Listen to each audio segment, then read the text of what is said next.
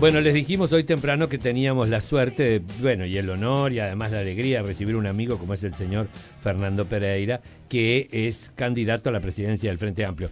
Eh, le cuento a todos, absolutamente a todos, que es una ronda. Tuvimos a Ivonne pasada el otro día, ahora tenemos a Fernando y en el próximo tendremos a Sibila. Así que adelante con los faroles. ¿Qué eran las declaraciones esas? Ah, pero era con respecto, porque te preguntaron cómo te sentías y sentí, te escuché así al pasar peor.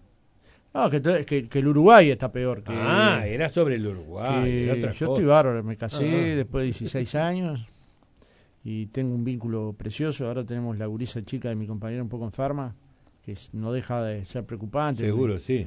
No le tiene una fiebre, no le encuentran la causa. Pero bueno, está, está los médicos, los profesionales están encargándose de eso. Pero de última te saca un poco de, Sí. del eje, ¿no? Porque el amor es una cosa inexplicable que provoca cambios de todo tipo y bueno, yo vivo con esta chiquitina hace 16 años y tiene 21, o sea que es casi toda su vida. Y, y bueno, estamos tratando de que se mejore rápidamente, pero es una cosa que me ha cambiado un poco el estado de ánimo. Lo que no quiere decir no, no tener confianza que todo se va a caminar rápidamente. Sí, sí. Va a ser así, va a ser así. Fernando, eh, es como dos instancias paralelas. Por un lado, la elección del propio Frente Amplio el próximo 5 de, diciembre, donde eligen presidente y autoridades este, de la fuerza política, y a la vez también la campaña para derogar los 135 artículos de eh, la ley de urgente consideración.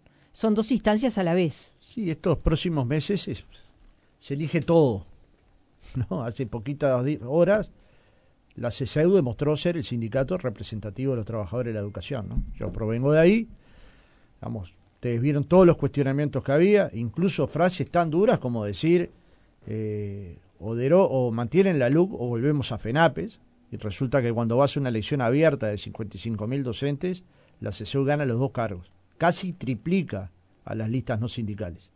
Entonces, en cierta medida, las sociedades atinan a responder a las organizaciones que te atienden todo el tiempo, no a las que se arman para una contienda electoral. Los sindicatos están todo el periodo, no un ratito antes de que se elijan las autoridades. Luego, naturalmente que eso para, para el Uruguay es importante. Luego hay una elección que tiene que ver con el directorio del, Banco de Previsión Social, que es importante también, donde se lauda el representante de los trabajadores, de los jubilados, eh, de los empresarios, y también ahí la participación social tiene su peso y la izquierda la tiene que mirar con atención. Luego la presidencia del Frente Amplio y las autoridades del Frente Amplio, plenario departamental, eh, presidencias departamentales, plenarios nacionales, y luego una elección que es de civiles, de uruguayos y uruguayas. Ahí es donde no nos podemos confundir. Acá no hay Em. cuadro contra cuadro. Acá hay personas que estiman que hay que derogar la LUC por un conjunto de motivos, muchas de ellas frente amplistas, pero muchas de ellas no, muchas de ellas vinculadas a entidades religiosas, a los partidos tradicionales, a personas que no tienen partido. Eh, Y otros que están- respecto a las a las denuncias sobre los dirigentes sindicales, eh, porque mm, hay una hay una investigadora, se señala que ha habido abuso de la licencia sindical, que hay líderes sindicales que han tomado licencias que no les correspondían, dejando estudiantes sin clase. Eh, hay, ¿Ustedes identifican una, una situación de, de irregularidad, de decir eh, esto, que, esto que se denuncia es justo y no está bien que se actúe así? No. Fíjate que por cada lo que se estima en el mundo que se le tiene que dar a un sindicato para su tarea sindical es media hora por trabajador o una hora por trabajador sindicalizado. La FUN tiene 24.000 trabajadores, 20.000 de los cuales cotizan, o sea que tendría que tener 20.000 horas sindicales. No llega a tomar 4.000.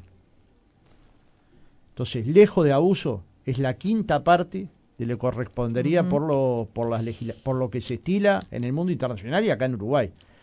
Sí, En pero las profesores lo mismo. Ahí está, te iba a decir, porque los principales cuestionamientos están No, vinculados en con la, con la mismo, tiene enseñanza una media. sindicalización de 7, 8 mil trabajadores, le correspondería 4 mil horas y efectivamente no, no son tomadas. Ustedes fíjense la cantidad de horas que se mencionan y son un número menor de horas. No obstante, han logrado armar un gran ba- barullo.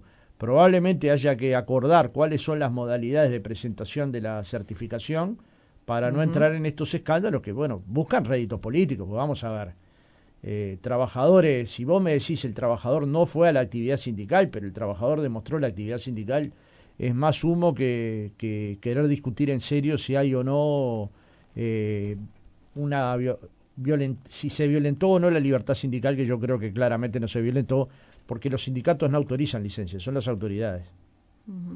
Yo no puedo autorizar salir del Uruguay a una persona, lo autoriza Relaciones Exteriores, ¿me, entiende? Sí, en su cuenta de Twitter el diputado Felipe Esquipani dice 118 dirigentes de FENAPES presentaron certificados falsos en 71 liceos. Tampoco faltó el turismo sindical. Se presentaban certificados para viajar a congresos en Entre Ríos y La Habana. La consecuencia, miles de estudiantes se quedaron sin clases. Disparatado, porque la política internacional de un gremio, ¿vos crees que no es importante? Puede ser que para Felipe Esquipani no. Yo lo fue compañero mío de trabajo, lo, respeto, lo estimo, pero me parece que entró en una lógica antisindical que no tiene ningún sentido. Que, si un ministro uruguayo viaja al exterior, ¿qué está haciendo turismo gubernamental? ¿Qué hace el ministro de Relaciones Exteriores uruguayo? ¿Le escribe cartas a los presidentes de los demás países? Cuando sale el Parlamento, ¿qué hace? ¿Turismo parlamentario? Y mire que salen, ¿eh? Y es necesario porque el país tiene que colocarse en el mundo. Y los dirigentes empresariales salen porque tienen que colocarse en el mundo. Y los dirigentes sindicales salen porque también tienen que colocarse en el mundo. Y es natural que así sea. Claro, si vos le colocás el aditivo que te parece que hay una persona tirada en una playa de La Habana, bueno, eso es un, va por cuenta de quien lo tira. Ahora, si vos ubicás que hay un congreso y que efectivamente lo hubo, que es lo que hay que certificar, ¿cuál es el problema? Sencillamente colocar un ojo desviado sobre una circunstancia, pero ayer la gente lo ratificó. Si la gente pensara, porque ¿quién te defienda vos? El que trabaja contigo. Si la gente pensara que todas estas compañeros de FENAPES y de la FUN y de ADES son tan embromados que no quieren laburar y que se van al exterior a vacacionar, ¿vos crees que lo votarían? La gente, ¿vos crees que no tiene sentido común que las profesoras, que las maestras, que las trabajadoras de formación docente? Todas las listas sindicales tuvieron más votos que la lista más votada de las que no eran sindicales, todas. ¿eh? Se presentaron tres, todas. ¿Y ese respaldo a qué es? ¿A una actitud que no coincide con el acto educativo, con la responsabilidad en el acto educativo? No, muy por el contrario. Entonces, me, da la impresión de que un debate sensato sería discutir sin ningún, sin ningún sesgo qué se pretende un dirigente sindical. Porque de repente hay concesiones que dicen, el dirigente sindical no tiene que tener horas liberadas Estamos contra la libertad sindical, pero que se lo diga. Porque siendo un debate duro y antidemocrático, como mínimo es un debate franco. Lo otro es perseguir hombres y mujeres que militan y que dentro de su militancia son elegidas para representar a su organización aquí o allá. E insisto, licencias no las puede autorizar un sindicato, las autoriza la autoridad. Entonces no se pueden investigar los sindicatos por licencia, porque el sindicato lo que hace es pedirla. ¿Está bien? Pero deben estar investigados en secundaria, ¿no? Es secundaria. Sí, pero hay que investigar. es humo y humo y humo. Y, y, mirá que el expediente de, de Slamovich se va a archivar, pero luego de haberlo enchastrado. Vos de esto sabés, Puglia, te tiran, te tiran, te tiran. Después se sale que no tenés nada que ver, pero te queda, un poco te queda. Entonces vamos, vamos, a no tratarnos tan mal los uruguayos, porque para discrepar no nos tenemos que bofetear, a bofetear, ¿me explico? Nos tenemos que discrepar nomás. Che, decime una cosa, Fernando, ¿qué te llevó a tomar esta decisión? Porque es un riesgo importante. Y bueno, que soy, corro riesgo. No, no. Un dirigente sindical dice que va al ballet. Hace, años que Imagínate si correr riesgo. Eh, mi vida ha sido una vida no disruptiva porque si disruptiva porque elegí ser disruptivo. Ser disruptivo no quiere decir no respetar al resto, ¿no? No, sí, sí. Pero yo voy al ballet, al teatro, a, a ver música clásica, a ver son cosas tradicionales del sindicalismo uruguayo y no, pero a mí me lleva mi madre que tengo siete años. Un día yo te contaba, mi abuela me dijo, si querés comer rico, cocinate vos. y tengo 500 libros de cocina que los he leído y releído, los he combinado con otros libros y he hecho cosas para mí sensacionales. Y a mí me gusta hacerlo. He elegido la trayectoria sindical y me dicen, vos, pero no te podrías haber ido del PCNT. Mirá, no hay nadie que haya estado más tiempo que yo. Nadie, ni antes ni después. ¿Cuántos años tuviste al final? Eh, al frente del PCNT 25 años. Pepe Delía, fíjate que estuvo del 66 al 73 cuando vino el golpe de Estado y luego del 85 hasta el 96. Yo llevo 25 años. ininterrumpido. Y 35 en la FUN. Recién me encontré con Gausillas, que bueno, que lo conozco de la Federación ANCAP. Me decía, yo estoy sorprendido, porque te vi un niño en el sótano, un niño 18, 19 años, en el sótano de la FUN, y te veo ahora con 55 años, quedo sorprendido, porque pasó una vida, y sí, toda mi vida la dediqué ahí. Y Fernando, ¿y, qué desafíos tiene la, la izquierda hoy? Y ser la alternativa de la derecha. Fíjate vos si será desafío, porque digamos, esto siempre tiene mil interpretaciones. Todas hay que escucharlas, ¿eh? porque el otro siempre tiene una parte de la verdad. Partir de la base que toda la verdad está dentro del cuerpo de uno es no aprender nada. Entonces, yo parto de esta base. El Frente Amplio llegó para transformar la sociedad. Eso le prometió al Uruguay y lo transformó. Transformó la matriz de salud y ahora vos aportás una parte de salario y sabés que tus hijos van a tener atención médica. Transformó la matriz energética, que es lo que hoy le posibilita a Uruguay exportar a Brasil, cuando antes teníamos escasez de energía. Transformó en buena medida la matriz productiva, es decir, lo, que exportamos de ganado al Uruguay al exterior no tiene nada que ver con lo que exportábamos hace 20 años. Transformó la matriz social, pasó la pobreza del 40 al 9% y la pobreza infantil de 48 a 17%. Sin embargo, este gobierno cuando asumió le reprochó, reprochó que empezó la pandemia, inmediatamente hubo que tienen, tuvieron que aparecer en el país ollas populares porque la gente estaba como atada de, eh, como dice la canción, eh, atada con alambre. Pero escúchame, eh, yo iba a terminar igual. sí, sí, dale, dale. 90.000 operación de ojos. En Uruguay los que no tenían plata no se operaban. Así de sencillo. Le dio una computadora a cada niño y a cada veterano con jubilación mínima. Hizo un plan nacional de cuidado. Entonces transformó al Uruguay. Luego, si las transformaciones son todas las que nosotros hubiéramos querido, obviamente que no. Si hay asentamientos con la calidad que tienen de vida los asentamientos, hay una parte de los problemas que no los pudimos resolver. Y eso, lejos de, de avergonzarnos, nos tiene que hacer sentir responsables por esa gente. Porque ¿quién va a aprender en iguales condiciones si no tiene piso en la casa, si no tiene baño, si no tiene condiciones adecuadas. Y obvio que tenían un nivel de vida un poco mejor porque el Uruguay tenía una economía más o menos dinámica y de alguna manera le llegaba a estos sectores de la sociedad determinados recursos por cortar pasto, por limpiar un fondo, que eso dejó de pasar cuando vino la pandemia. Y naturalmente que el golpe que nos llevamos fue duro. Ahora, yo creo que ahí el gobierno de la calle, a quien respeto mucho, no tomó una posición audaz. El Instituto de Economía le dijo al gobierno de la calle, si usted no invierte 500 millones de dólares en abatir la pobreza, van a caer 100.000 uruguayos por debajo de ella. Y había que tomar una decisión. El gobierno uruguayo ahorró 600 millones de dólares en la rendición de cuentas, pero como consecuencia Uruguay tiene 100.000 nuevos pobres. 35.000 de los cuales son niños y niñas, que después lo vemos en esas escuelas con problemas de talla, de tamaño y de peso. Esta es una discusión de ideas, como nos plantea el presidente. Son ideas. Acá no discutimos que hay una mala persona al frente del gobierno, que no le importa a los pobres, que no le importa a la gente. Esa no es la discusión.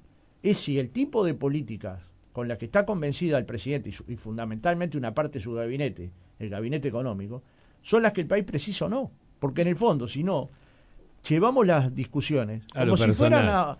Yo qué sé. No, ahí hay, hay dos modelos. Hay dos, modelos. económicos, dos modelos de gobierno, dos modelos. Y lo que hay que discutir es ideas, indudablemente. Entonces, son, acá que, son dos filosofías de la vida. Exacto. ¿Por qué llegamos a esta propuesta? Bueno, en primer lugar, porque había un consenso muy amplio. El MPP, el PCU, Fuerza Renovadora, Asamblea Uruguay, el Nuevo Espacio, PAR, el Abrazo. Tenés el mayor apoyo. De los tres candidatos, tenés el mayor apoyo de los tres candidatos. Y de las bases de Montevideo, y de, las bases del interior, y de las bases de Canelón. Entonces dije, bueno, puede ser que logre ser el presidente de todo el Frente Amplio, que ese ha sido una dificultad enorme de la, de la última presidencia. Eh, Fernando, em, es histórico que en el Frente Amplio siempre se discute, y quizás en la izquierda, en el mundo, se discute, y en, y en todos los partidos, que hay corrientes, corrientes de opinión, y entonces allí aparece quien te dice, bueno, en realidad Sibila es más radical, eh, Fernando Pereira está más ubicado de un lado, es más moderado, este, es, es menos, este, no, la palabra no es, nunca ha sido ni menos de izquierda ni más de izquierda, no, no, no es, sino que vos sos más moderado, que Civil es, es, más radical, más de izquierda. ¿Cómo, eh, y a Ivonne, en ese caso, en, ese debate no, no, no, no se la coloca. ¿Cómo, ¿Cómo te sentís vos cuando, por ejemplo, se dice, bueno, Fernando Pereira es más moderado? Yo soy moderado eternamente, porque cuando tenés una organización de 400.000 personas atrás, la moderación es parte de tu actitud personal cotidiana, lo que no significa débil. Cuando vos vas a colocar. Quiere decir que a vos no te da miedo que te digan moderado. Me, me, me, daría miedo. Miedo, entre comillas, como una forma, ¿no? ningún miedo. Si vos vas a llevar a trabajadores a una huelga, es que esos trabajadores van a perder días. Si vos discutís puestos de trabajo, discutís la vida de una persona. Si vos discutís el salario, y se habrá que tener moderación, que yo le llamo con tres palabras. Primero pensar, luego reflexionar y después actuar. ¿A esto se le puede llamar moderación? Sí. ¿Es una ofensa para mí? No. ¿Eso tiene que es contrario a ser de izquierda? No.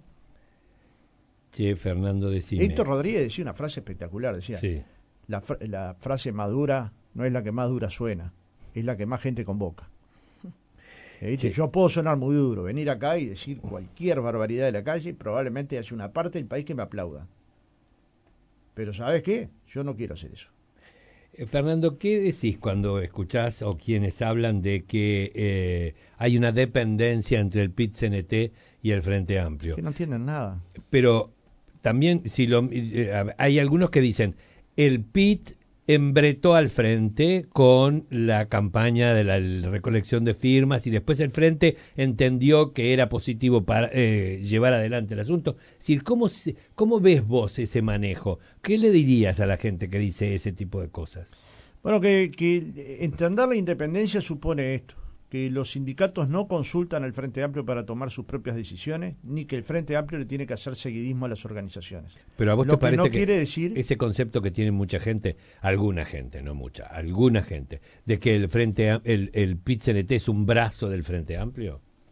Y lo decían en el 66 y lo decían en el 71 y sabe que en el 1900 Pepe Valle le decía, 1900 y poquito, Pepe Valle le decía a los trabajadores uruguayos, yo no puedo hacer la huelga con ustedes, presidente de la República, porque me toca administrar los bienes públicos, ser administrador de la patria.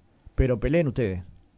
Y gracias a esa pelea tenemos las ocho horas, el aguinaldo, el salario vacacional, después se logró el voto de la mujer. yo creo que yo creo que son necesarios. No es una cosa de la izquierda. Pero a te parece que es necesario el mundo el mundo del, del, gremialismo tiene que existir en una democracia plena. Tiene que existir gremios y cuanto más fuerte mejor. Exacto.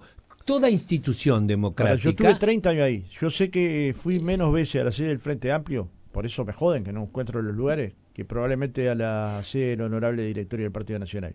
Pero no para mantener la independencia, simplemente porque me invitaban más de un lado que del otro. Y cuando iba, iba con la misma lógica. Yo defiendo los intereses de los trabajadores. Una vez que tomo un partido como este, pido la licencia en el movimiento sindical, pero claramente para renunciar. ¿Cuál sea? yo voy a renunciar el 5 de noviembre. O sea, no sé cuál va a ser el resultado del 5 de diciembre. Pero renuncio porque no quiero que se interprete que dejo un lugar vacante por si pierdo la elección del Frente Amplio. Si pierdo la elección del Frente Amplio, vuelvo a trabajar en primaria, que mucho que me gusta. Eh, Fernando, respecto a, tu perfil, que, bueno, que como vos bien decís, venís del movimiento sindical, eh, ¿cómo, ¿cómo, ves la, relación dentro del Frente Amplio de, de los trabajadores con los empresarios? Si, si crees que al, al, pequeño empresario, al empresario que en algún momento votó a la izquierda, aunque no sea del Frente Amplio, pero votó a la izquierda, eh, te encuentra a vos como, como un aliado, como un amigo, como un referente, porque vos sos un dirigente sindical, puedes sentir que, tu presencia ahí abre como, como una brecha. Me conocen, como me conoce en, en estas semanas los presidentes de las cámaras, con los que muchas veces nos hemos enfrentado, me han saludado. Los miembros de las pymes, pequeñas empresas en las que estuve debatiendo, porque no hay nada mayor en una sociedad de que vos conozcas al otro. O sea, la racionalidad, ¿qué implica? Yo defendí a mi clase, lo hice lo mejor que pude, pero siempre sostuve que no hay trabajadores sin empresa y que no hay sindicatos fuertes en empresas débiles. Con lo cual, la defensa de empresas fuertes tiene que ser también una lógica de la reflexión de la política. Uruguay precisa empresas fuertes. Sindicatos fuertes hay en Cursa y había en Honda, porque Honda era una empresa fuerte. Ahora, si me quedan pequeñísimas empresas, es muy difícil tener sindicatos fuertes. Defender también la micro y pequeña empresa es colocarle oído. Sí, exacto. Escuchar a la ciencia, no solo para hablar del COVID, sino para hablar del aparato productivo, que es el tema más importante que tiene para la ciencia por, la ciencia por delante, es saber que hay 3.000 investigadores nuevos científicos en Uruguay y que pueden ser la principal herramienta en la, medida que los utilicemos para modificar la matriz productiva. No es que Uruguay no exporte más ganado, no es que Uruguay no vaya a tener exportaciones de grano, no, pero le puede agregar valor, como hoy está, de alguna manera, vendiendo la industria del software, que es vender inteligencia. Exacto. Eh, las diferencias de concepto, las diferentes eh, diferencias de visión eh, entre los tres candidatos del Frente Amplio. Yo parto de la base que, que nos protege un paraguas común que es el Frente Amplismo, digamos. Yo, antes de ser miembro de un sector del Frente Amplio, que fui de la lista 99 de, de Hugo Batalla, primero me definí Frente Amplista. Y esto le ha sucedido a centenares de miles de uruguayos que se abrazaron a la causa del Frente Amplio mucho más allá y antes incluso del sector. Incluso se han cambiado de sector, pero han permanecido dentro del Frente Amplio. Entonces, claro que debe haber diferencias de matices, diferencias de conceptos, diferencias ideológicas, pero el Frente Amplio, en cierta medida, nació como esta unidad, ¿no? De los partidos tradicionales de la izquierda, que ahí pues, se podría decir que viene Civila, de los partidos que venían de los partidos tradicionales, Lista 99, Erro, La Negra Roballo. Felipe eh, Michelini. Michelini. Bueno, mi padre era de, la barra de Michelini, tanto, tanto era la barra de Michelini que la destituyeron del Poder Judicial por ser de la barra de Michelini. Los que venían del Partido Demócrata Cristiano. Exacto que fue uno de los pocos países en el mundo donde la democracia cristiana se volcó hacia la izquierda, con la cabeza de Juan Pablo Terra, privilegiada cabeza. Y luego independientes, personas que no eran pertenecientes. Ese es el Frente Amplio que todos construimos. En ese Frente Amplio hay lugar para Sibila, hay lugar para Ivón Pasada, hay lugar para mí. Ganemos o se pierda la elección. Al otro día, yo preciso a civil. hay un juego de fuerzas políticas igual dentro del Frente Amplio, ¿no? no es lo mismo el MPP y el Partido Comunista que, yo qué sé, la vertiente. No, yo soy consciente que los respaldos que he obtenido son respaldos muy importantes, pero que luego hay que convalidarlo en las urnas. Y trabajo como he trabajado en todas las elecciones de mi gremio, lugar por lugar, dándole la misma atención a cada lugar al que voy. Es decir, he ido a pequeñas ciudades, a ciudades importantes, antes de terminar la elección voy a haber visitado todo el país y me he comprometido con los uruguayos y uruguayas a recorrer el Uruguay 2022, 2023, 2024, 2025 y 2026 que se supone que se termina mi, mandato. ¿Por qué? Porque los uruguayos no esperan que los visites solo cuando hay elecciones. Los uruguayos esperan darte sus quejas e incluso sus aplausos todos los años. y, eso en el movimiento sindical lo aprendés, ¿no? todos los años ¿Tenés una mujer en la vicepresidencia? Sin duda. ¿Y ya la tenés? En mi cabeza sí. Ah. en mi cabeza sí. Eh, va a ser más joven. Va a haber renovación generacional. Ahí tal vez yo no haya utilizado una frase feliz, pero el equipo va a ser menor de 40 años. El equipo completo. Mis propuestas, si el Frente Amplio luego las aprueba o no, pero me quedo mucho con esta idea que siempre tuve dentro del movimiento sindical, que es, si querés renovar las ideas, renovar la flota. Siempre tenés que tener compañeras nuevas y compañeros nuevos, porque esos vienen esta gurisa de 21 años que vive en mi casa, me discute sobre el feminismo. Y no me discute sobre un titular, lee libros para discutirme. Eso a mí me ha hecho saber. 21 años. Y con el otro pibe discuto sobre América Latina, pero él, ¿sabes qué? Visitó cada lugar de América Latina de mochilero, haciendo malabares, y con mi hija mayor discuto sobre otra generación. Pibes de 33 años que tienen otros desafíos, otros sueños, que no tienen la, maternidad como su principal preocupación. Yo fui padre a los 22 años, Ana María. Y, Fernando, ¿qué, cuando vos mirás, cuando vos mirás el mapa electoral y, decís, a ver, bueno, ¿cómo votó el Frente Amplio? Tomemos como referencia la última elección.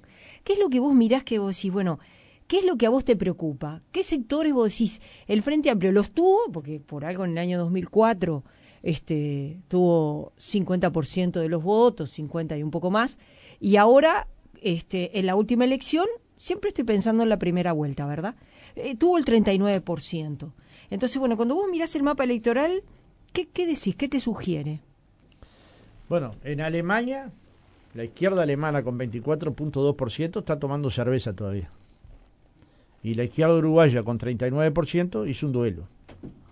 porque son formas de ver la política diferentes. ¿Está bien? ¿Esto qué quiere decir? Que la izquierda uruguaya no se conforma con haber perdido una elección. Quiere estudiar los motivos. Hizo un congreso, se autocriticó. Y una de las principales autocríticas que formuló es que gobernó para la gente, pero no con la gente. Gobernar con la gente es una forma de comunicarse diferente a voy, hago una obra porque creo que es positiva para los ciudadanos y punto. No, no, voy y discuto. Mariano Arana a mí me decía una cosa fantástica hace un tiempo, que me decía, cuando se va a hacer un camino, hay que traer ingenieros, hay que traer arquitectos, pero hay que preguntarle al vecino por qué se lo ve ese camino hace 40 años. Y sí, porque sabe es por el dónde que va se va el agua, sabe por dónde tiene que saltar, ese sabe. La naturaleza le dio el conocimiento por hace 40 años que observa el mismo lugar. Esto es más o menos lo mismo, ¿no? Eh, vos tenés que colocar la ciencia, él, pero tenés que colocar el militante que está en el lugar, ¿no? Y preguntarle a él qué le pasó. Y si él sintió que la- el Frente Amplio no lo escuchó, aún el que lo votó, ¿eh?